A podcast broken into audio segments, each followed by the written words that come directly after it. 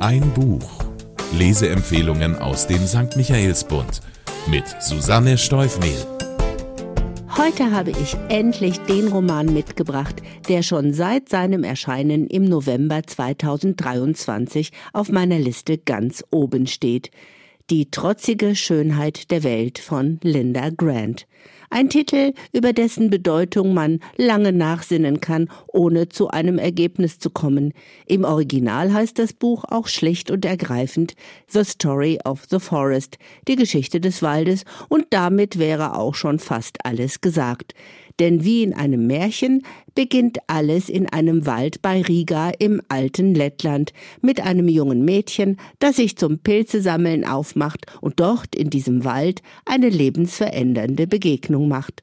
Eine Begebenheit, die in den nachfolgenden Jahrzehnten immer wieder variantenreich erzählt, zum Mythos und sogar verfilmt wird.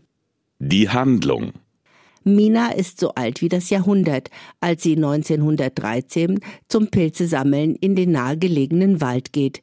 Die älteste Tochter des jüdischen Getreidehändlers Mosche Mendel aus Riga ist ein aufgewecktes Mädchen mit einem ausgesprochenen Freiheitsdrang, der ihre Eltern beängstigt. Der Korb mit den Pilzen ist schnell vergessen, als sie auf eine Gruppe junger Burschen trifft, die sich ihr als Bolschewiken vorstellen und ihre wilden Umsturzpläne präsentieren. Obwohl Mina noch nie zuvor etwas von Bolschewiken gehört hat, begreift sie instinktiv die Gefahr, in der die Jungen schweben. Gleichzeitig ist sie aber fasziniert von den revolutionären Freiheitsideen und diese wird sie bis zu ihrem Lebensende im Herzen tragen. Als sie von einem der Jungen geküsst wird und dies ihrem älteren Bruder beichtet, fürchtet der belesene Jossel um die Ehre der ganzen Familie und versucht seine Eltern zur Ausreise nach Amerika zu überreden, auch weil er um die Sicherheit der Juden im Zarenreich fürchtet. Doch die Eltern denken nicht daran, die Heimat zu verlassen, und so machen sich Jossel und Mina alleine auf zu neuen Ufern. Der Ausbruch des Ersten Weltkriegs beendet die Reisepläne abrupt und lässt die Geschwister in England stranden.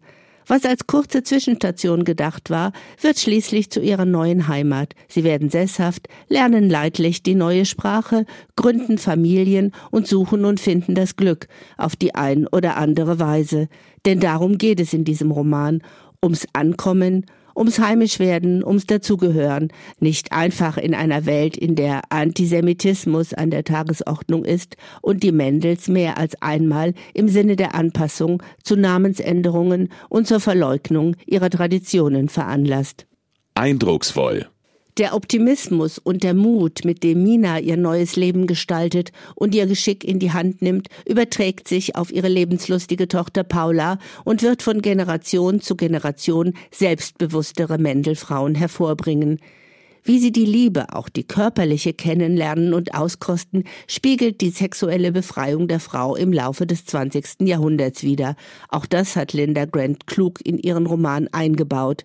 Der Holocaust findet in diesem Roman keine explizite Erwähnung, doch findet die Autorin immer wieder Gelegenheit, durchblicken zu lassen, welchem Horror Jossel und Mina durch das Verlassen ihrer Heimat entgangen sind. Die Trauer um das ungewisse Schicksal ihrer in Lettland verbliebenen Eltern und Geschwister ist Minas ständige Lebensbegleiterin. Großartig dargestellt ist auch die allmähliche Emanzipation der Mendel-Nachkommen aus der Enge der jüdischen Gemeinschaft in Liverpool, ohne jedoch die familiären Bindungen abreißen zu lassen. Außergewöhnlich.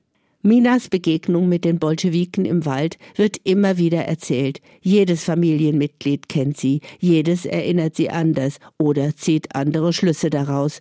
Einige glauben, Mina habe sie erfunden, andere trauen ihr so viel Fantasie gar nicht zu.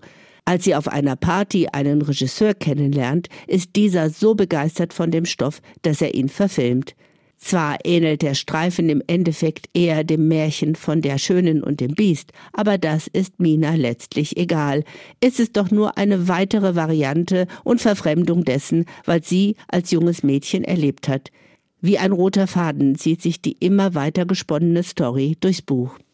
Der Sound Mich hat begeistert, wie feinsinnig Linda Grent den sich wandelnden Zeitgeist in diesem 106 Jahre umspannenden Roman eingefangen hat. Vom zaristischen Riga über die Weltkriege und die sich rasch wandelnden gesellschaftlichen Normen der Nachkriegsjahrzehnte. Ihr dezent eingesetzter Humor und ihre nicht wertende Personenführung sorgen für eine gleichbleibende Lust am Mitverfolgen dieser warmherzigen Geschichte. Ganz besonders haben mich ihre außergewöhnlichen, frischen Sprachbilder fasziniert, die selbstverständlich auch ein Verdienst der Übersetzerin Brigitte Jakobait sind. Sie machen diesen Roman zu einem echten Highlight des Winters, das ich von Herzen gerne empfehle. Die Autorin Linda Grant kam 1951 als Tochter einer osteuropäisch-jüdischen Immigrantenfamilie in Liverpool zur Welt.